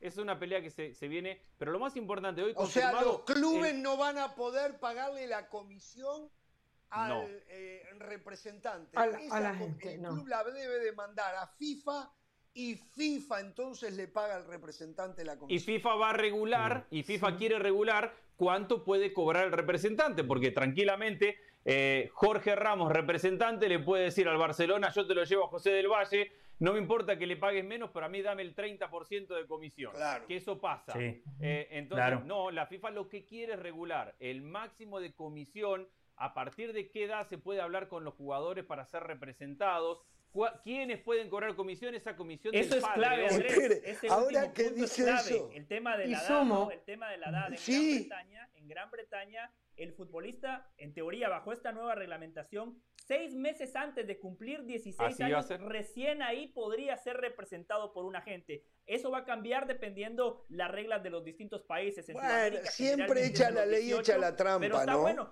No, Jorge, está bueno porque antes lo que decía No, está usted, bien, un sí. chico de 12 años que es un fenómeno y usted le da 10 mil dólares, le regala un reloj y ya con eso lo compra. Después ese niño vale millones, y Claro. millones de dólares y el que terminó ganando Sí. fue la gente. Y, y Y, ahora y que agrego es una muy cosa, agrego una cosita. Va a haber como una especie de pasaporte electrónico que va a tener el jugador de fútbol.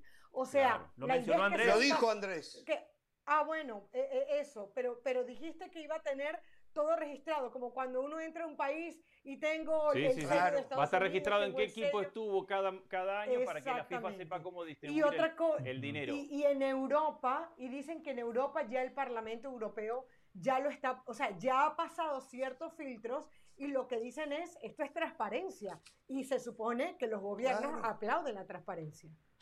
Claro. Sí, sí, bueno, pero los representantes tienen su punto también. Plata debajo de la mesa, ¿no? Siempre. Echa la ley, echa la trampa. seguro. El representante tiene su punto y es ¿por, qué, ¿por, qué, la FIFA, que es un ente privado, me tiene que decir a mí cuánto cobro por mi servicio? ¿No es libre comercio? Y, esa es la gran pelea mm. judicial. Y lo que se acabó, o que se va a acabar, porque la FIFA quiere cortarlo, es la comisión al papá. No, yo te traigo a José del Valle, el, representante te cobra el 10%, pero le tenés que dar 30 millones al padre.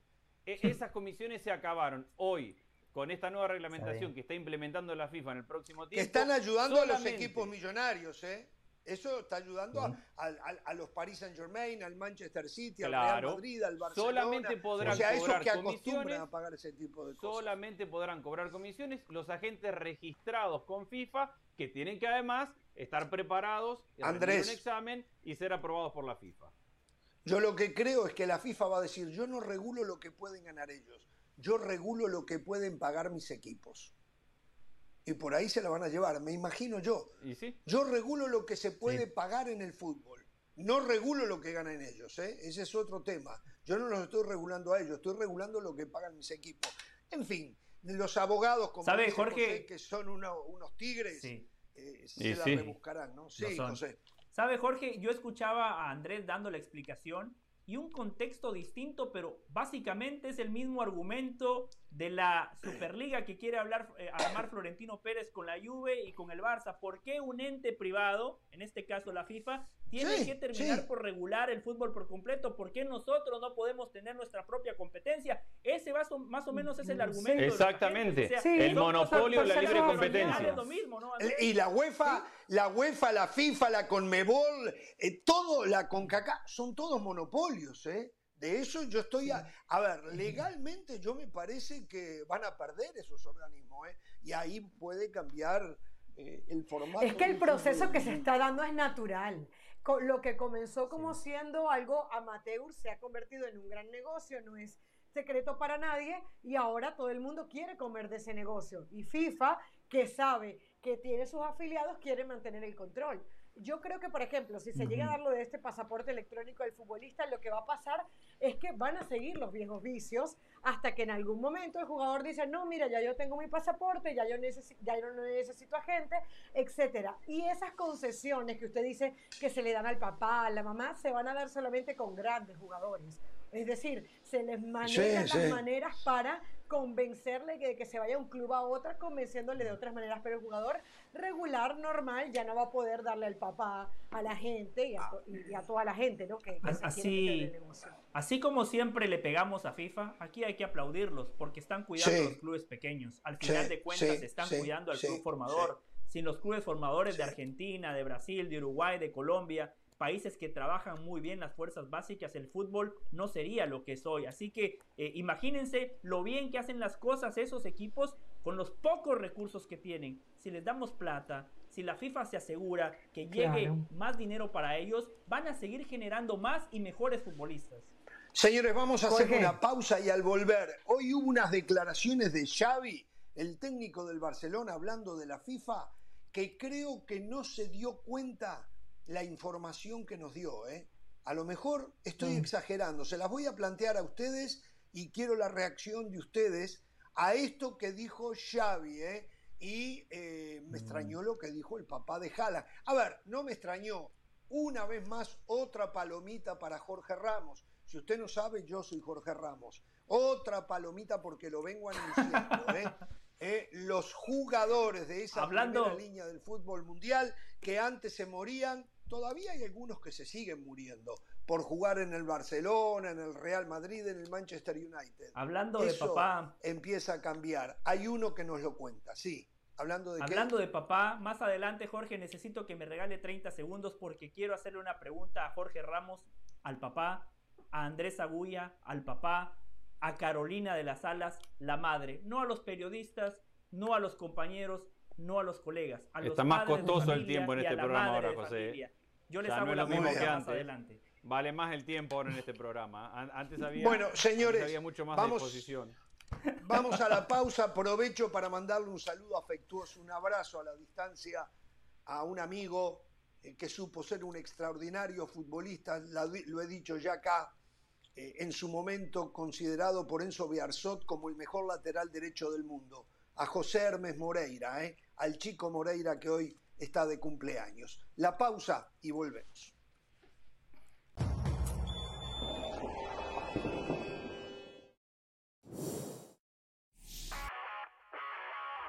Saludos, mi nombre es Sebastián Martínez Christensen y esto es Sport Center ahora. Hoy comenzamos hablando de fútbol específicamente de la liga, el Mallorca.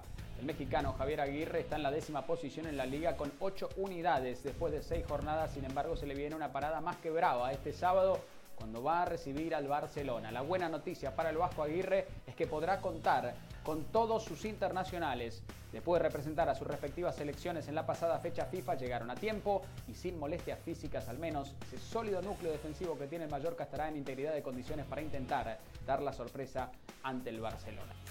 Seguimos hablando de fútbol, pero en este caso del Mundial. Si ustedes tienen planes de ir al Mundial de Qatar, estén vacunados o no, las entidades cataríes van a exigir un test PCR negativo. Los test domiciliarios no van. Test PCR negativo para poder ingresar a Qatar a disfrutar el Mundial. Así que tomen las precauciones pertinentes y obviamente estén preparados si es que quieren disfrutar del próximo Mundial que está a la vuelta de la esquina. Pasamos a hablar de béisbol en este clásico mundial que se aproxima ya en el año 2023 y Puerto Rico tiene nuevo manager, el catcher de los Cardenales de San Luis, que por cierto sellaron la división central en la Liga Nacional. El pasado martes será el nuevo manager de Puerto Rico. Puerto Rico jugará la etapa de grupos en la ciudad de Miami, en el denominado Grupo de la Muerte, junto a República Dominicana, junto a Venezuela, Israel y un rival a determinar, Javier Molina, una leyenda como receptor en el gol de grandes ligas y ahora pretende replicar su éxito como manager, dice sentirse orgulloso, obviamente estar dirigiendo a su país natal. Ya lo sabe, Sport Center todos los días, 1 de la mañana, horario del este, 10 de la noche, horario del Pacífico. Esto ha sido Sport Center.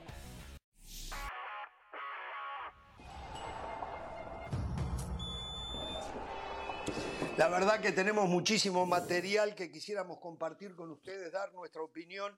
Seguramente no nos van a alcanzar las dos horas. ¿eh?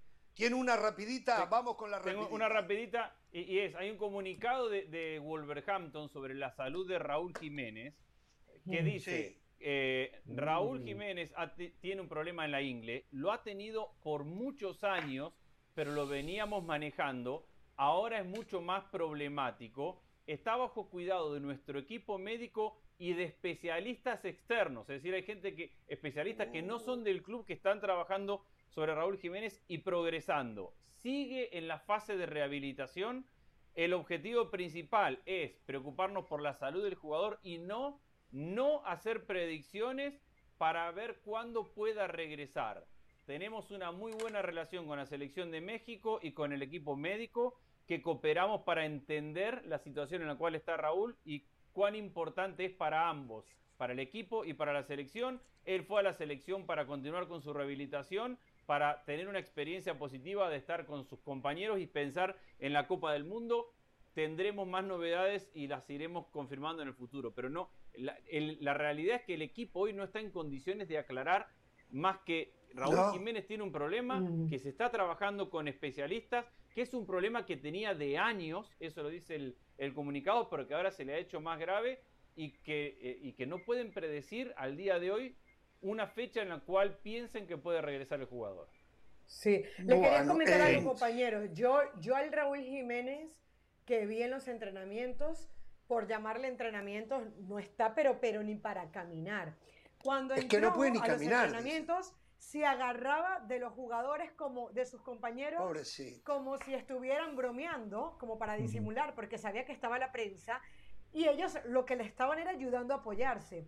Luego lo vi haciendo unos ejercicios, de hecho llega y se apoya rápidamente, llegó y no podía estar parado, se apoyó sobre la cava de, refrigerio y luego los ejercicios que hizo eran los... Qué terrible, ¿eh? Cuando estaba embarazada, que era para, para el dolor de espalda, o sea, e, era una cosa mm, que realmente se veía que no podía con el dolor. Yo no veo realmente a Raúl Jiménez llegando al próximo mundial. Estamos a, siete eh, semanas de que arranque la Copa del Mundo, es 51 días solo para decirle algo breve, Jorge. Recuerde que esto lo habíamos adelantado porque en esa gira donde Caro estuvo en California, todo el mundo le preguntaba a los médicos de la selección mexicana de fútbol y al Tata Martino. Y siempre dijimos, Raúl Alonso Jiménez es un activo del Wolverhampton. Hay que esperar cuál es el parte médico de ellos porque sin lugar a dudas ellos van a tener eh, mucha preponderancia a la hora de tomar una decisión final. Bueno, Danubio pierde 1 a 0, les aviso, eh, pero es que Cerro Largo parece el Real Madrid. Parece el Real Madrid. Jorge, mire, Largo, eh. mire, no había llegado al arco de Danubio, llegó una vez y nos hizo un gol. Lo habíamos peloteado. ¿Qué fue lo que dijo Xavi? la figura. Igualito Real Madrid. Bueno, señores, lo que dijo Xavi. ¿Me iba a decir algo más del Valle? Sí, pero vamos con Xavi primero. Xavi a ver, entre muchas cosas que habló, los lesionados y todo, que es un tema también, dijo que eh, en el tema del calendario, la FIFA quiere que en el calendario, en lugar de haber parones para las elecciones nacionales, haya un mes y medio de corrido. Y después todo para los clubes vacaciones para los jugadores y todo para los clubes. Yo asumo que Xavi tiene información que nosotros no manejamos. Eh, sí manejamos, sí manejamos esa información. ¿Usted tiene esa información? Pero sí, por supuesto, usted, Andrés, Caro, todo el mundo, Jorge. Yo no recuerdo de eso. ¿eh? Cuando se propuso de hacer el Mundial cada dos años y ahí se propuso justamente lo que hablaba Bueno, pero eso murió. dice, no, no, pero Xavi arranca diciendo, bueno, la FIFA propuso un mundial cada dos años, eso generó controversia y también se habló de que eh, los parones de selecciones se lleven a cabo en un mes y medio y el resto sea para los clubes. O sea, esto no es nuevo, esto es una propuesta Pero él no está esperando. El mundial. Yo, yo el mundial de club, el mundial cada dos años del Valle, yo lo daba por descontado. Y eso era está descontado. es que eso iba a decir, el mundial cada dos años está descontado. Ahora habrá que ver si esa otra propuesta se mantiene, porque esa otra propuesta iba supeditada al mundial de cada dos años. Lo que pasa ahora es que, es que hay que empezar a definir. El calendario de la FIFA está definido hasta el 2024. Hay que empezar a definir qué pasa a partir del 2025, porque las federaciones necesitan saber ya para poder salir a comercializar. Es decir, ¿Cuándo voy a tener una Copa Oro, una Copa América? ¿Qué torneos puedo jugar? ¿Qué fechas voy a tener? ¿En qué momento voy a tener los jugadores? Eh, y para comercializar todo ese fútbol a partir de 2025, las federaciones empiezan a meter presión para saber a partir de ahora. A ver, vamos a tener los jugadores, como dice Xavi, como estaba en esta idea que dice José hace un tiempo, los vamos a tener un mes y medio y yo puedo organizar un torneo, una eliminatoria, o los vamos a tener por ventanas, y los vamos a tener en el verano y en otra segunda ventana, o cómo. Entonces cada uno empieza a meter presión ahora por esa pelea del calendario a partir de 2025. ¿eh? Pero Andrés, creo que hay que, a ver, entonces la Conmebol y la CONCACAF van a poder seguir organizando sus eliminatorias como hasta ahora. Eh, eso, o sea, se hablaría de las No, yo, yo lo interpreto de otra manera. Porque si no, yo, lo interpreto... las eliminatorias eh, deben de empezar en el 2023 hay que tomar decisiones antes. Correcto. Sí, sí, sí. Y lo de esto del calendario, yo interpreto que el verano no se movería. Todos seguirían teniendo su Copa Oro. Yo interpreto lo mismo. Esto sería para las fechas FIFA, para la eliminatoria, lo que dice Jorge, eliminatoria en Comebol, en CONCACAF, en UEFA, en Asia, etcétera. Para eso se haría ese mes y medio. Por eso Xavi Hernández después dice el resto sería para los clubes. No, no, pero yo, entiendo eso que decís, José, pero, pero cuando, cuando hay que definir el calendario de todo el fútbol, todos interpretamos que los veranos seguirán para torneos internacionales, pero ¿qué veranos? ¿Cuántos? ¿Qué otros torneos va a haber? ¿La FIFA va a ser un mundial de clubes más grandes? Si vos tenés como Conmebol planteado un sistema de eliminatoria ida y vuelta, todos contra todos de 18 fechas, en un mes y medio o un mes que te den los jugadores, ¿cuántas fechas podés jugar? como para adelantar 12, eh, todo el como mucho 12, jugando 6 semanas, 2 por semana. todo el mundo necesita saber eso porque aunque 2025 parezca muy lejos, a nivel organizativo y a nivel económico es mucho más cerca de lo que parece para la federación. Después todos saben que va a haber Copa Oro, Copa América, pero ¿en qué momento? ¿Cómo? ¿Quién lo va a comercializar? Ese tipo de cosas y, la pelea de FIFA, UEFA y, clubes por, la, por el calendario. Esa es la pelea de fondo. Todos yo, yo creo que aquí la gran pregunta es, ¿qué conviene? ¿Qué conviene aquí? Que el jugador se vaya por mes y medio con su selección y el club se olvide de él y sepa que no cuenta con el dinero o que se lo quiten al técnico a cada ratico durante varias veces al año. A mí, lo primero, me sorprendió lo, de Xavi. A mí me sorprendió lo, de Xavi porque Xavi está de acuerdo con, con lo que dice Jorge, con lo primero, pero yo pensé que un club no iba a querer cerrar las, puertas de, eh, cerrar las puertas del club del estadio. Un mes y medio no hay nada acá, muchachos. Olvídense, no, no pasa nada acá en un mes y medio. Se me hacía bastante difícil Yo ese mes y medio, quisiera eso. Ese mes y medio para mí es en el verano, donde se juegan los torneos regionales y cuando se juegue eliminatoria, permítame, permítame, cuando se juegue eliminatoria no hay torneos regionales. De todas maneras va a ser una especie de torneo con visita recíproca, pero en el caso de Conmebol y CONCACAF también tendrán que cambiar el sistema, porque no alcanza un mes y medio ni dos meses. Haga la, siguiente ecuación muy simple, Jorge. El año calendario del fútbol arranca en agosto. Las fechas FIFA son septiembre, octubre, noviembre y marzo. Ahí tiene cerca de cinco semanas, seis semanas. Ese sería el mes y medio, pero condensarlo en un mes y medio y no de manera Está repartida como se hace. Y el verano no lo toca. El verano las selecciones siguen teniendo en CONCACAF su Copa Oro, la Comebol su Copa América, la UEFA la ¿Qué arranca? Así es como yo lo Arrancan los campeonatos a fines de septiembre y allí entre agosto y septiembre se juega el mes y medio saliendo de las vacaciones. Podría ser, Claro, podría ser, o, en marzo, no sé, eso ya lo tendrían que definir ellos, Jorge. Bueno, a ver, no hay, no, hay no hay diferencia en lo que yo estoy diciendo. En el verano, está bien, no es junio, julio, pero es agosto, septiembre. Me mm. parece a mí que está ahí, en, ese, en ese tramo, ¿no? Ahora, ahora, eh, porque todo es debatible, y vos en, en tres meses tenés que jugar un torneo continental y una eliminatoria. Porque junio, julio haces la Copa Oro, la Copa América, y después agosto, septiembre jugás media eliminatoria. O una tercera parte de la eliminatoria. A mí no me, a mí no me gusta para las elecciones. A mí no me gusta para las elecciones. Va a ser tema de otro día, pero. Eh, eh, pero no se le olvide, Caro, que ahora van a clasificar siete. Se perdió aquello de que eh, esto de 48, ya, ya, no tenemos más eliminatoria apasionante como teníamos antes, ya no tenemos Jorge, el tiempo en televisión es muy valioso, tiene Andrés razón, por eso no les voy a quitar mucho tiempo, solo brevemente. Jorge, ¿en algún momento su hijo quiso vestirse como usted? Ah, es, no me acuerdo, creo que no, ¿eh? Creo que no. No, porque generalmente el hijo siempre quiere hacer lo que hace el padre. Andrés, sus hijas en algún momento dijeron, ah, papá hace Se quiere vestir como quiero vestirme como papá, quiero hacer lo que hace papá. ¿Pasó me, en algún momento? me encantaría devolverte a la pared, José, pero lo he tratado por años y no lo logro. pero yo estoy tratando de devolverte una pared de forma medianamente correcta. yo sí, yo sí. Belén Caro me dijo el otro día que Belén dice un placer cuando se despide porque lo escuchó de mamá. ¿Es así, Caro? Sí, sí, sí. Y llega aquí y grita gol todo. No, no, Belén claro. Claro. Quiere ser como Andrés y Jorge son la excepción a la regla en líneas generales. El hijo, el hijo siempre quiere parecerse a papá. Aquí tengo la evidencia. Le pido por favor a Jesús. le pido por favor a Jesús que mostremos la evidencia. Cómo el hijo quiere ser como papá. Barcelona, próximo año se va a vestir de blanco. Claro. Sabe que lo había visto. Sabe que es un tema, ¿no? Ahí está Jorge.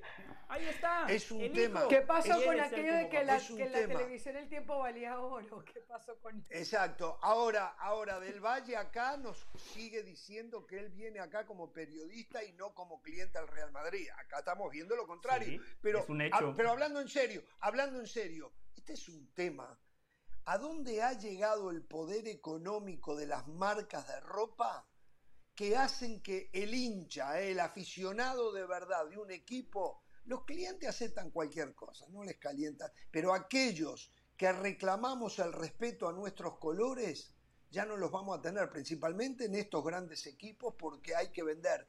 Le van a dar el color del rival de todas las horas. O sea, es algo. ¿Por qué? A cambio de que han hecho una investigación de mercado y van a vender hasta los hinchas del Real Madrid la van a comprar, me parece. O sea, No, una vergüenza, una vergüenza. Y esto no tenemos tiempo hoy. Yo juro que estaba por plantear el tema de lo que pasa en las elecciones nacionales. Por fin, después de no sé cuántos años, vi a México vestido de verde los otros días de nuevo. Después de Pero cuatro lo años. De Colombia, lo de Colombia no tiene nada que ver con sus colores, sus raíces. Su- o sea, me hablan de La modernidad. morada de Argentina mí, está hermosa. ¿eh? Está Me hermosa. hablan de modernidad, de darle la espalda a nuestras raíces, a nuestro sentido de pertenencia. No A mí puedo, muchachos, me, me preocupa no la puedo. economía de José porque ahora va a tener que comprar camiseta del Real Madrid y del Barcelona. Y del no Barcelona, aguante, exactamente, exactamente. Vamos a la pausa, volvemos. volvemos. Ah.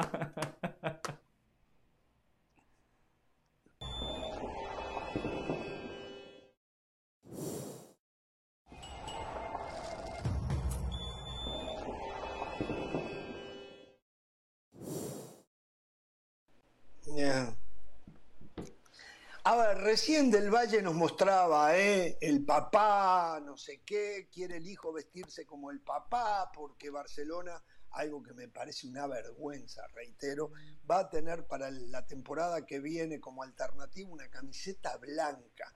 Impensado. Bueno, un tema.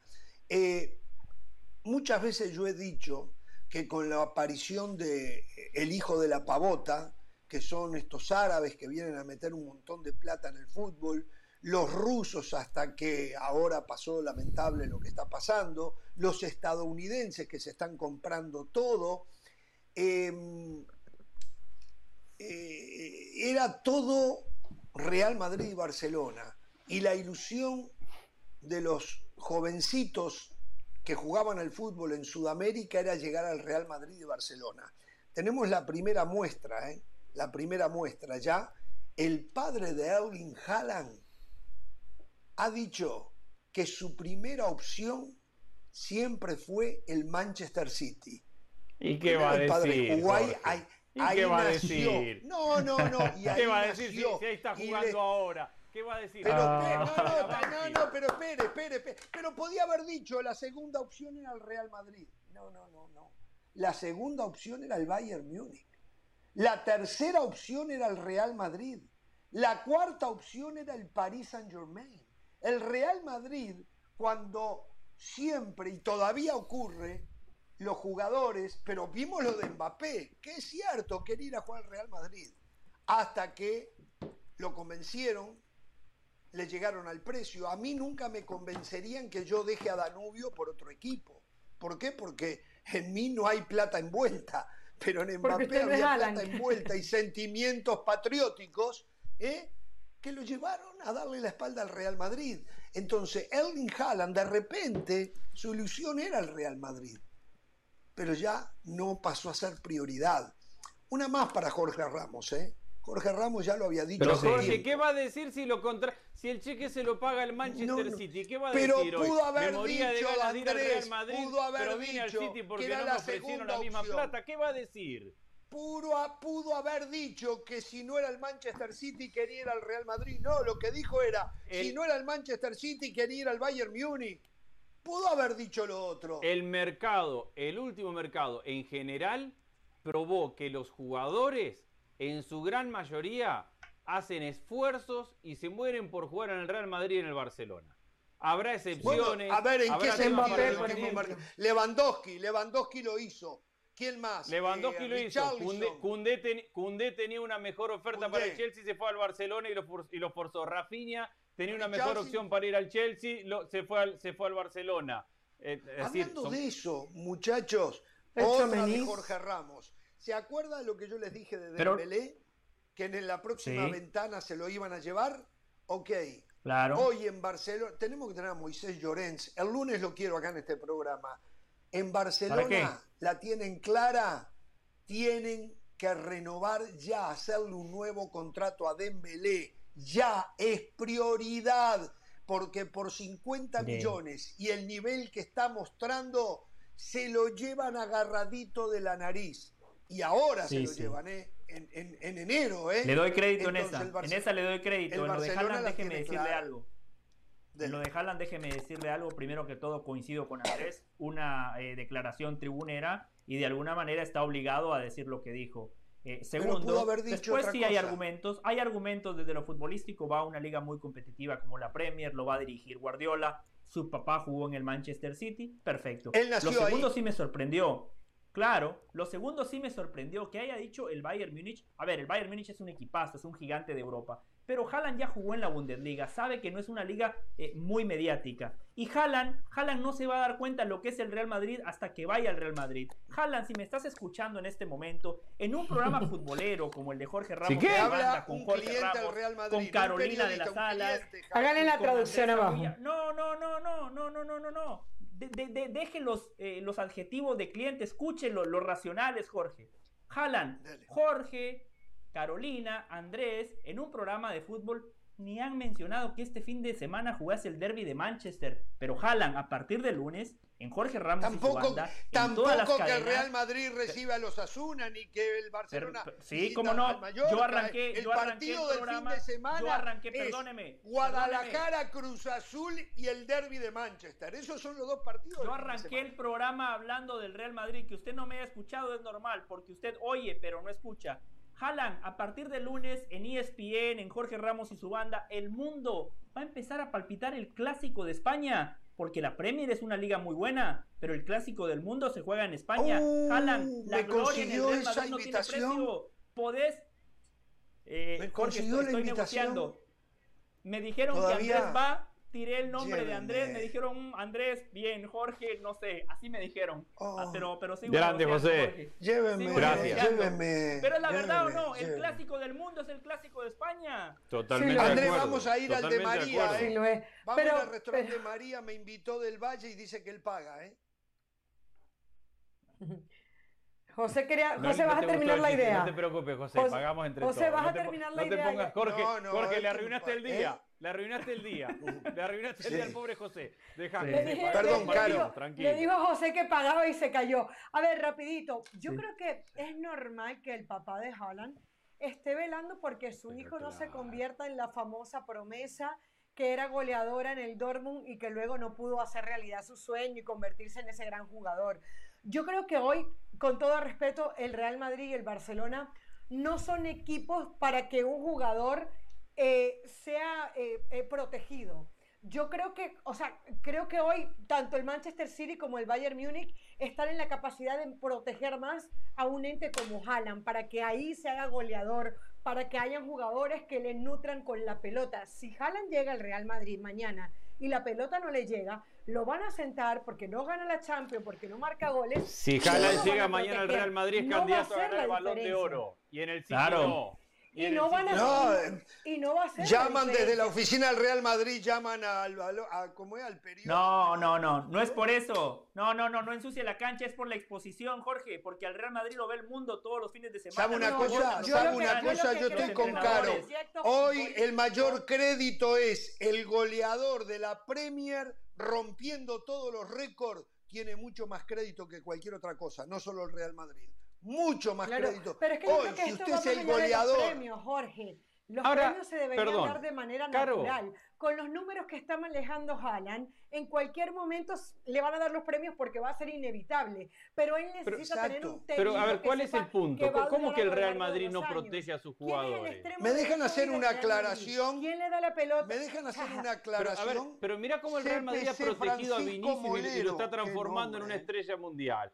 Eh, Vinicius hace dos años e-, era un jugador errático y el, y el club lo protegió y hoy es un jugador top del mundo. Mira cómo el Real Madrid ha sostenido una base de jugadores. Pero ¿a quién tiene por ese lado? ¿A quién tiene por ese lado? Lo protegió porque era lo que tenía y era la manera de garantizar su inversión. No, claro, que pero es el, claro, es el Real Madrid, que mañana, que si no les... pero, pero ¿quién está ahí hoy? Es normal que el padre diga que Real Madrid es la tercera opción. Hoy tú tienes a Benzema, Hoy se juega con un 4-3-3.